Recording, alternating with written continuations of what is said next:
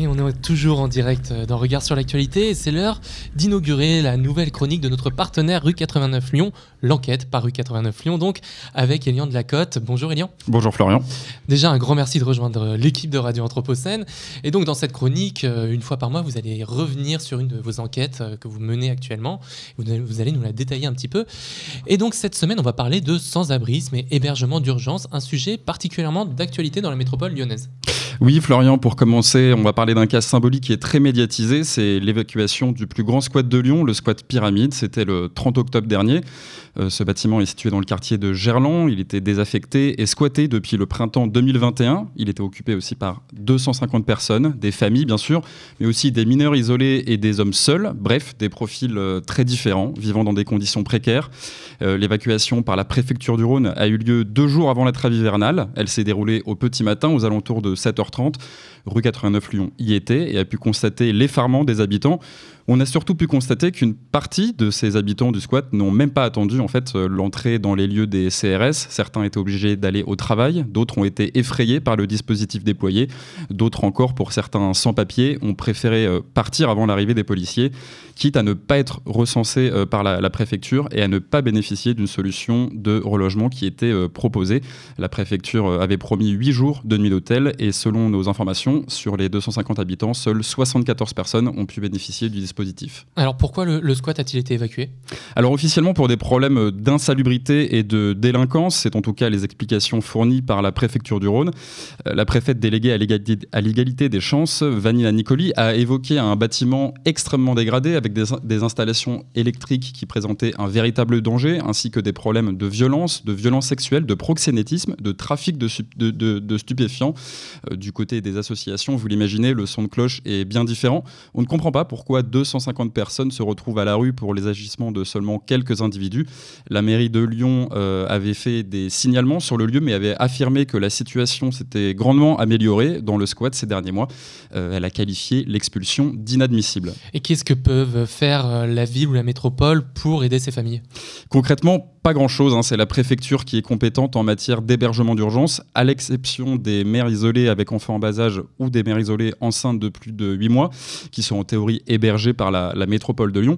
À noter que la métropole doit aussi s'occuper des mineurs non accompagnés, les fameux MNA, euh, pour les habitués des, des pans de la Croix-Rousse. Près de 80, 80 pardon, d'entre eux sont actuellement sous détente dans le jardin, sous l'esplanade de, en haut du, plateau de la Croix-Rousse. Et pour le coup, euh, cette fois-ci, les associations visent la métropole de Lyon. Alors la question de l'hébergement d'urgence, c'est une question qui est très politique.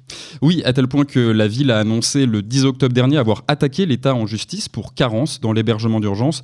Euh, de son côté, on l'a vu sur la question du squat pyramide, la préfecture a, dénoncé les contradictions de l'exécutif euh, écolo de, la ville qui ne proposerait pas assez de solutions euh, alternatives. mais des retours terrain et des associations que l'on peut avoir à rue 89 Lyon, les expulsions se multiplient et les tentes sont toujours plus nombreuses. Le système d'hébergement d'urgence à Lyon est saturé. La situation s'était améliorée hein, durant la crise sanitaire avec des, dispositifs spéciaux mis en place, mais depuis deux ans, c'est beaucoup plus compliqué. Et puis, il y a la personnalité de la préfète qui pose question. Oui, exactement. Fabienne Bussiot est en poste depuis janvier 2023 dans le Rhône et beaucoup d'acteurs du monde associatif, du monde associatif lui reprochent d'appliquer avec un peu trop de zèle une politique gouvernementale déjà très restrictive. Euh, impulsé notamment par euh, le ministre de l'Intérieur Gérald Darmanin. Il faut dire que la préfète n'arrivait pas en terrain conquis dans le Rhône, en cause ses précédents faits, d'armes. Hein. Euh, c'était elle qui était présente dans le, dans le Pas-de-Calais pour le démantèlement de la jungle de Calais. Elle est aussi connue pour avoir mené plusieurs expulsions de squats dans la région de Bordeaux. Certains militants lui reprochent aussi son traitement des migrants. Cet été, des demandeurs d'asile se sont vus proposer une aide au retour pour se réinstaller dans leur pays d'origine, une pratique inhabituelle qui a suscité l'indignation de certaines associations et avocats. Et puis, on l'a déjà dit, hein, il y a les relations très fraîches entre la ville de Lyon et la préfecture qui s'attaquent régulièrement par communiqué interposé sur la prise en charge des sans-abri. Et derrière ces querelles politiques, il y a aussi la question des chiffres. Combien y a-t-il de sans-abri dans le département? Euh, Que ce soit sur euh, la presqu'île, dans la montée euh, vers le plateau de la Croix-Rousse ou dans de nombreuses écoles de l'Est lyonnais qui sont régulièrement occupées, il y a de nombreuses familles à la rue, c'est indéniable. L'association Alinéa recense 14 000 sans-abri dans le Rhône c'est deux fois plus qu'en 2018. Un autre, un autre chiffre particulièrement marquant, euh, le, collectif, Jamais sans toi comptabilise 329 enfants à la rue. C'est 2,4 fois plus qu'il y a deux ans. Et ce, alors qu'il y a des solutions. À Lyon, il y a 18 000 logements qui restent inoccupés. On se souvient de, la promesse hein, du président Macron qui exigeait avant son premier mandat que plus personne ne soit euh, à la rue ou dans les bois. Six ans plus tard, on est très loin du compte. Et au-delà des moyens financiers et matériels, il y a aussi un problème humain? Oui, c'est l'une des principales remontées dont nous font part les associations avec lesquelles on est en, contact. Il y a un manque de bénévoles et de salariés face à des besoins toujours plus grands. Euh, des associations qui font euh, des maraudes doivent parfois annuler leur passage par manque de bras. Et parfois, ça joue sur les équipes. Mardi, par exemple, une manifestation a eu lieu pour dénoncer les conditions de travail euh, des salariés de Forum Réfugiés. Les raisons de cette mobilisation sont multiples, mais l'une des principales, l'un des principaux problèmes reste le manque de moyens. L'exemple le plus emblématique, c'est peut-être celui des, des Restos du Cœur. Hein. En grave difficulté euh, financière, ils ont dû demander une aide exceptionnelle de l'État pour passer l'hiver. Ils ont introduit des critères de distribution. Ça, c'est la face immergée de l'iceberg. On a interrogé Pascal Blanchetière, euh, délégué général de la Fédération des acteurs de la solidarité, sur le manque de moyens des acteurs du, social. Sa réponse a été sans appel. Certains acteurs ne sont pas sûrs de passer l'année. Et alors, pour continuer un peu plus sur les questions autour de la précarité, après euh, cette euh, enquête de rue 89 que Elian vient de nous raconter, nous, revenons nous recevons aujourd'hui pardon, l'invité des regards, Marc Bulto. Bonjour Marc Bulto. Bonjour. Alors, vous êtes délégué régional pour la région Auvergne-Rhône-Alpes du Secours catholique, si je ne me trompe pas. Vous êtes parmi nous aujourd'hui suite à la publication le 14 novembre dernier du rapport de l'association faisant état de la pauvreté en France à partir de vos statistiques d'accueil de l'année 2022. Alors, avant de débuter, est-ce que vous souhaitez ou pouvez réagir aux propos qui viennent d'être énoncés par Elian concernant le sans-abrisme à Lyon, le manque de bénévoles, etc. Bah, strictement aucune surprise. Hein. C'est le genre de situation qu'on va rencontrer bien, ailleurs que sur la métropole lyonnaise. Hein. effectivement, sur Auvergne-Rhône-Alpes, toutes les métropoles, euh, je pense notamment à tout ce qui est Clermont-Ferrand, Grenoble, vont rencontrer des situations de même type. Euh, j'ai entendu que les mineurs euh, isolés avaient été cités plus, d'une fois. Et effectivement, c'est une situation qu'on rencontre actuellement et qui devient particulièrement critique. Donc euh, aucune surprise. manque de bénévolat, on va retrouver un peu la même chose chez nous au Secours catholique. Ceci dit, euh, c'est pas forcément la, quantité de bras euh, qui importe, mais, mais plus le, type d'engagement que les gens attendent. Et par rapport à certaines évolutions de société ou autres, c'est plutôt là que le challenge va, se poser. Se pose donc pas le nombre de personnes effectivement, mais plutôt le, nombre d'heures, le volume horaire des, des bénévoles. C'est ça dont vous parlez? Pas forcément. En fait, on trouve assez facilement, alors c'est pas péjoratif ce que je vais dire, mais on trouve assez facilement des gens qui viennent filer des coups de main, euh, des petites mains, euh, des personnes qui sont prêtes à venir nous aider pendant un mois, deux mois, trois mois. Ce qui est plus compliqué, c'est un engagement dans la durée donc en, nombre de mois. Et puis c'est euh, un type d'engagement euh, qui soit plus impliquant euh, sur, notamment, ben, on évoquait juste précédemment des dimensions qui peuvent être d'ordre politique, dans le bon sens du terme, c'est-à-dire tout ce qui est de l'action de plaidoyer, etc. Et c'est sur ce type de bénévolat qu'il n'est pas toujours simple de trouver des personnes. Et, vous faites le lien avec des changements de société autour de ces questions. Comment est-ce que vous l'interprétez? Eh bien, en fait, on a, alors, on une association qui a plus de 70 ans d'âge, donc une vieille dame, il ne faut pas la bousculer trop vite. mais par ailleurs, on on avait historiquement un bénévolat axé sur des personnes plutôt retraitées et qui s'engageaient sur une assez longue durée. Quand je dis assez longue durée, ça se compte euh, en années, voire en décennies. Aujourd'hui, c'est un bénévolat qui est le plus souvent euh, plus, plus mobile, euh, qui se rajeunit, contrairement à ce qu'on croit, parce que les personnes retraitées aujourd'hui sont souvent prises entre d'un côté leurs propres parents qu'ils doivent accompagner, et puis de l'autre côté les enfants sur lesquels ils doivent donner aussi des coups de main. Et donc aujourd'hui, ce qu'on voit, et France Bénévolat, les enquêtes de France Bénévolat le prouvent, ce qu'on voit, c'est que ceux qui s'engagent aujourd'hui un peu plus sont plutôt les jeunes adultes. Et eux bah, sont plus mobiles, euh, sont moins disponibles dans les horaires de journée. Ça va être plutôt le soir, ça va être plutôt le week-end. Voilà. Donc c'est tout un changement même du paysage du bénévolat qu'il nous faut accompagner. Et bah, quand on a 70 ans d'âge, euh, de temps en temps, on a un petit peu de mal à être réactif, mais on y arrive. Alors pour, pour débuter l'interview plus spécifiquement, euh, le Secours catholique attend, euh, vous le dites dans le, dans, le rapport, attend des responsables politiques qu'ils prennent soin euh, de leurs concitoyens les plus démunis et qu'ils leur fassent confiance. Alors est-ce que pour vous c'est un vœu, enfin c'est un vœu pieux? Comment est-ce que comment est-ce que vous voyez les, vous voyez les choses? Alors ça va se, il y, a plusieurs aspects. Je pense notamment, bon, je vais prendre deux exemples. Euh, le territoire zéro chômeur longue durée. Voilà. Bon, donc ça, c'est un espace e-, extrêmement intéressant, dont le Secours catholique est d'ailleurs un des initiateurs à l'origine. Et euh, ces expérimentations qui donnaient de très bons résultats, bah, aujourd'hui, comme vous le savez, il y a eu un stop qui vient d'être donné euh, par des restrictions budgétaires. Donc ça, ça nous inquiète beaucoup parce qu'on sait très bien qu'au niveau de certains territoires, et notamment des territoires plutôt isolés, des territoires ruraux, il y a, mais pas seulement, parce qu'on sait ici que sur l'agglomération lyonnaise, on est aussi concerné, mais on sait qu'il y a un potentiel énorme euh, de remise, euh, de permettre à des personnes de retrouver un emploi et notamment pour leur permettre de se sentir vraiment utile à la société. On essaie plutôt de travailler sur. On, vient de sortir avec une association qui s'appelle Equitaz et qui est basée dans la Drôme, euh, un, tout un, travail qui, euh, bah, qui, s'appelle, vous vous souvenez, le pognon de dingue. Et eh ben là, c'était un boulot de dingue, mmh. euh, de mettre en avant que toutes ces personnes qui sont considérées comme entre guillemets inactives, quand on regarde de près, en fait, elles sont hyper actives et notamment très utiles à la société. On trouve beaucoup de personnes qui sont bah, aidants vis-à-vis de de, personnes en fragilité, euh, bien sûr tout ce qui est accompagnement scolaire, accompagnement des enfants, euh, des personnes qui du coup aussi sont plus euh, disponibles pour du bénévolat. Et en fait, donc tout ce qu'on appelle inactif, alors évidemment, c'est pas forcément rémunéré, ça on est bien d'accord, mais par contre, quelle utilité pour la société? Donc vous, vous appelez à une réforme en quelque sorte de, l'emploi dans notre pays? Bah, Toute une réflexion en tout cas, notamment aussi sur, les, sur tout ce qui tourne les revenus. Euh, bon, l'extension du RSA aux jeunes adultes. Euh, on a bon, plein, plein de soucis, de, plein de, de pouvoir indexer les minima sociaux sur euh, les augmentations du SMIC. Voilà, tout ce qui tourne autour de la décence du revenu et tout ce qui tourne autour de la reconnaissance de l'utilité sociale des personnes. Mais, mais justement, enfin, vous parlez de, de qu'il faille faire confiance. Sauf qu'aujourd'hui, faire confiance aux individus en termes politique et médiatique, ça semble pas du tout être le mot d'ordre. Autant quand on parle aux individus en tant que tels, tout le monde dit moi je suis responsable, moi je travaille, moi. Mais les autres, par contre, quand on, passe au plan politique, on est très loin du compte.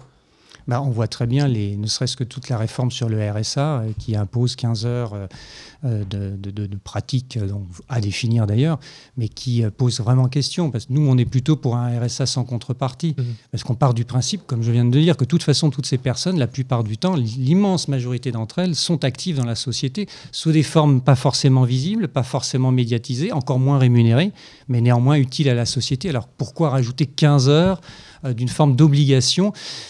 Sans parler du fait que, j'en ai parlé euh, encore aujourd'hui avec euh, des représentants euh, de, du, Puy-en-Velay, aujourd'hui on voit que imposer des formes d'engagement, bon, 15 heures, quand on est en zone rurale et que sur place il n'y a aucun espace possible et qu'il faut se déplacer alors que les personnes elles-mêmes n'ont pas les moyens de cette mobilité, parce que pas de transport en commun, parce que pas de voiture, parce que des fois pas de permis de conduire, bah, on marche sur la tête. Et, pour rebondir là-dessus, euh, il me semble avoir lu dans le dossier qu'il y a quand même 33% des personnes qui n'ont pas accès au RSA. Est-ce que c'est quelque chose qui, se pense, qui se réfléchit dans les enjeux politiques actuels sur la pauvreté? On aimerait. euh, bah, c'est un éternel débat. Quelque part, ça arrange peut-être l'État de savoir que certaines personnes font par recours à leurs droits, parce qu'évidemment, c'est autant de sous qui, ne partent pas. Nous, effectivement, on a un tiers des personnes que nous accueillons. On accueille à peu près un million de personnes dans l'année au Secours catholique sur l'ensemble du territoire français territoire d'outre-mer inclus. Euh, et sur ce million de personnes, il y a évidemment un certain nombre qui n'ont strictement aucun revenu. Et en fait, quand on creuse les choses, on se rend compte qu'un euh, tiers des personnes qui pourraient avoir recours au RSA ne le font pas. Hein.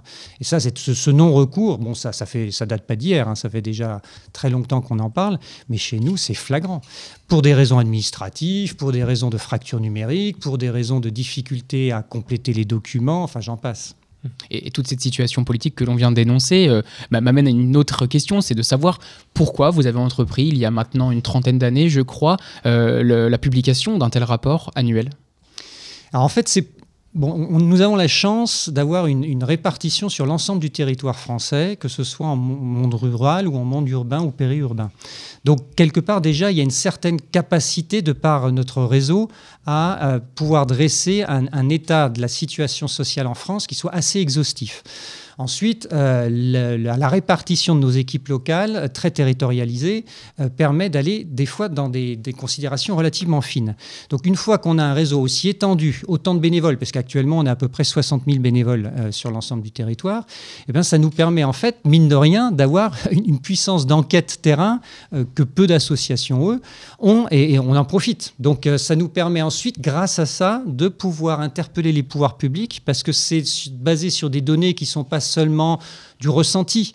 Il y a un moment, quand on a un million de personnes accueillies et qu'on recueille, par exemple, là, cette année, on a travaillé sur 50 000 fiches détaillées qui sont remontées, on commence à avoir un échantillonnage qui a une certaine crédibilité. Et est-ce que le fait de devoir interpeller les, pouvoirs politiques euh, a été à, l'origine de cette création il y a une trentaine d'années, à un moment donné où il y a pu avoir des tendances de néolibéralisation, de difficultés au niveau du marché de l'emploi, etc.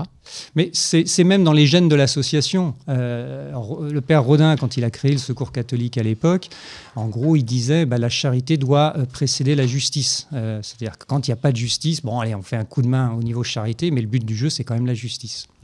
Et, comment est-ce que justement en 30 ans, vous avez eu le temps d'avoir du recul sur l'état de la pauvreté en France Comment est-ce que vous la voyez évoluer? Alors, elle, prend des formes très protéiformes, euh, dans le sens où... Euh, il y a 30 ans, par exemple, les mères isolées, euh, ce n'était pas un public qu'on avait euh, aussi important qu'aujourd'hui.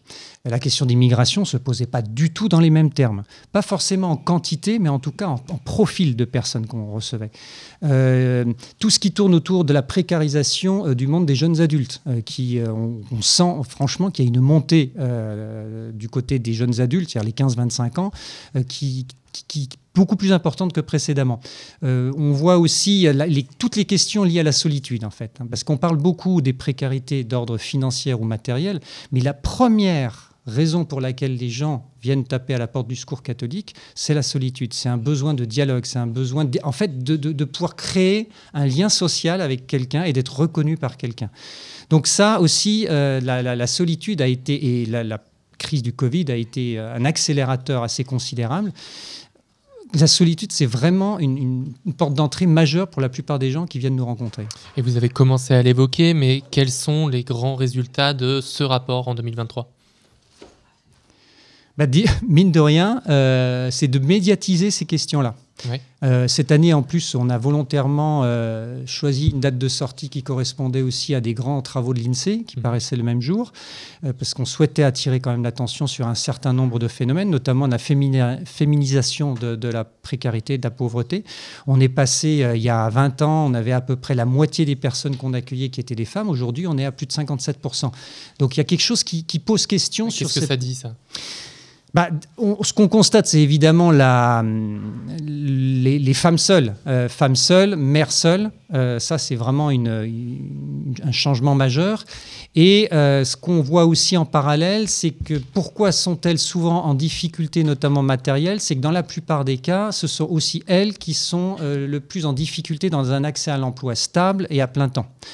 Euh, soit effectivement, souvent, euh, elles, peuvent dire qu'elles sont en emploi, mais c'est du temps partiel, c'est des emplois subis, c'est euh, des horaires complètement décalés, donc problème là à nouveau avec les transports en commun, etc., qui ne sont pas forcément accessibles au même moment.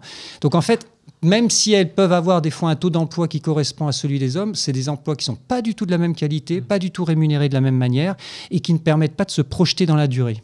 Et, est-ce qu'il y a des disparités territoriales enfin, je, vois que j'ai vu dans le rapport que vous aviez fait, par exemple, une typologie des ménages, notamment des femmes, euh, à la fois des femmes euh, éloignées de l'emploi, mais également euh, selon les zones géographiques qui sont plutôt isolées. Est-ce que vous pouvez nous en dire plus sur, cette, sur ces disparités, à la fois entre dans la catégorie des femmes qui sont accompagnées, mais également d'un point de vue territorial? Alors ça, ça va m'être plus compliqué. Ce que ce qu'on peut voir aussi, euh, c'est une, augmentation du nombre de femmes parmi les étrangers euh, qui arrivent en situation, euh, en statut administratif précaire. Auparavant, ça a été longtemps des hommes isolés, des hommes seuls. Aujourd'hui, on a de plus en plus de femmes seules ou avec enfants en bas âge. Euh, et ça, ça c'est une, évolution assez forte de ces dernières années. Après, évidemment, on va avoir euh, des, différences majeures entre euh, l'espace rural où, ben, en, gros, l'âge moyen est, plus, important. Par contre, on voit qu'en monde rural, les, les, personnes, pas seulement les femmes d'ailleurs, hein, sont souvent, peuvent être beaucoup plus souvent propriétaires que dans l'espace urbain, mais par contre, dans des logements qui sont des logements, des véritables passoires énergétiques, et avec le problème de mobilité, et qui, lié à l'âge en plus, devient très problématique dans certains cas. Et... pardon, je, je, me permets. Depuis tout à l'heure, on évoque le contexte plutôt national. Vous, vous êtes responsable régional, donc de la région Auvergne-Rhône-Alpes. Qu'en est-il du, contexte plus local? Est-ce qu'il y a des différences qu'on peut distinguer avec ce qui se passe à l'échelle plus globale? Bah, Quand on regarde Auvergne-Rhône-Alpes, euh, quand vous êtes... Euh, euh, et quand vous êtes au fin fond du Bourbonnais ou quand vous êtes en centre-ville de Lyon, bah, ça n'a strictement rien à voir. Ce sont deux mondes complètement différents. Quand vous êtes à Chamonix ou quand vous êtes à Vaison-la-Romaine, bah, c'est encore autre chose.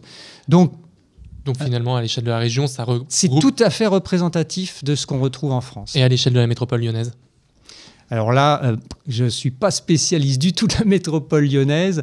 Ce que je sais, c'est que les enjeux euh, liés au logement sont des enjeux particulièrement importants. Mhm. Et puis les enjeux d'accès aux soins sont des enjeux extrêmement importants aussi, euh, du fait de la concentration très très forte, notamment bah, de migrants en situation difficile.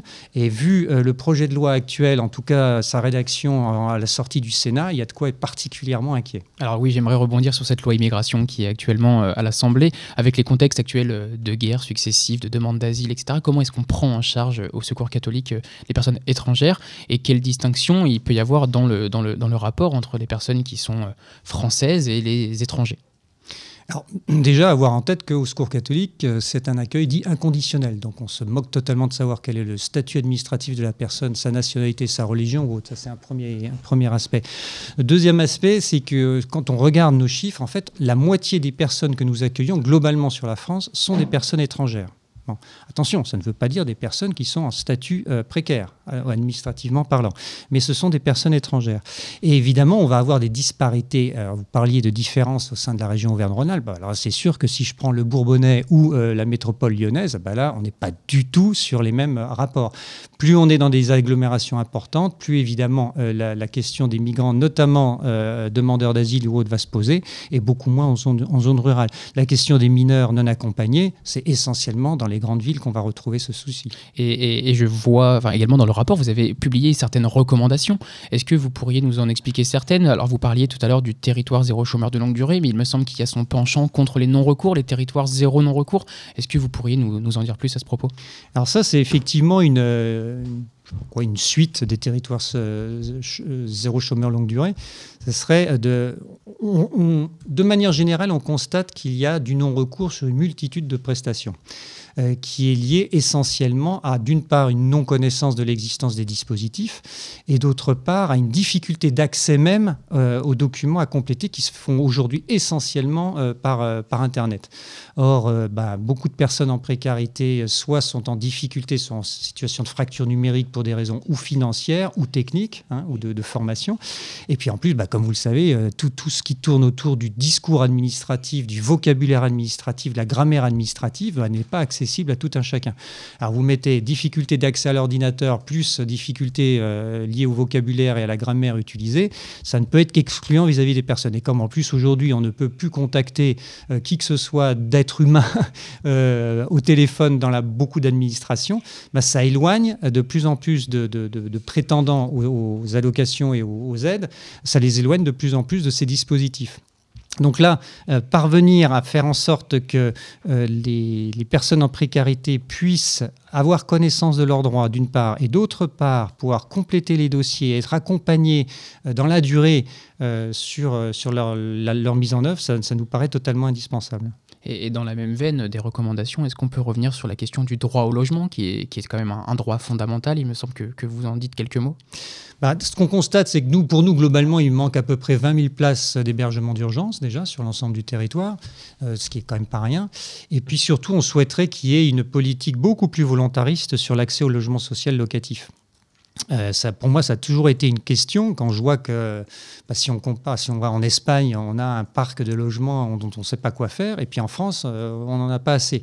Donc il y a quand même, euh, y a quand même un problème d'ordre politique, hein, d'orientation des, ne, serait-ce que tout ce qui est d'ordre foncier. On voit sur la Haute-Savoie en particulier, c'est une très grosse problématique hein, du fait de la, frontière avec la Suisse, avec des, des coûts fonciers qui sont prohibitifs et qui expulse petit à petit les personnes à l'extérieur du, département. Donc effectivement, une politique beaucoup plus volontariste d'accès au logement locatif social, ça, ça nous semble indispensable. Et, est-ce que, euh, au niveau local, pardon Florian, j'ai juste une dernière question sur le logement. Euh, je, suis assez fan de ces questions-là, mais euh, il me semble que des, initiatives ont été mises en place sur la métropole de Lyon, notamment pour les maires isolés. Est-ce que vous avez vu des, améliorations, mine de rien, liées à ces accompagnements qui ont été mis en place? Bah, il y a un dispositif qui fonctionne bien, c'est la maison des familles. Euh, donc c'est quelque chose d'assez original euh, qui est fait avec les apprentis d'Auteuil euh, et qui consiste à proposer des accueils de jour euh, donc il y en a deux sur la, métropole lyonnaise, des accueils de jour pour des familles, pour des mères isolées, des pères isolés aussi, même s'ils sont très minoritaires, il y en a quelques-uns, et qui font tout un accompagnement parental, mais aussi tout un accompagnement sur tout ce que j'évoquais, sur l'accès aux droits, etc. Alors c'est un accueil de jour, c'est-à-dire qu'il n'y a pas euh, de, logement de, nuit, mais c'est un dispositif qui euh, aujourd'hui donne beaucoup de très très bons résultats et qui permet en particulier à ces personnes de trouver des espaces où elles peuvent se poser et se reposer, euh, y compris dans la prise en charge des enfants pendant les quelques heures où elles y sont. Eh bien, Marc Bulto, un grand merci pour, pour cet entretien. Je rappelle que vous êtes délégué régional pour la région Auvergne-Rhône-Alpes du Secours catholique. Merci également à Elian Delacote pour, pour cette euh, enquête de rue 89. Et puis, merci euh, Damien Ronde-Pierre pour cette dernière question qui a mis en retard la chronique de Valérie Didier, qui arrive tout de suite après une courte pause musicale. Bonne soirée à tous les deux sur Radio Anthropocène. Merci, bonne soirée. Merci. Au revoir.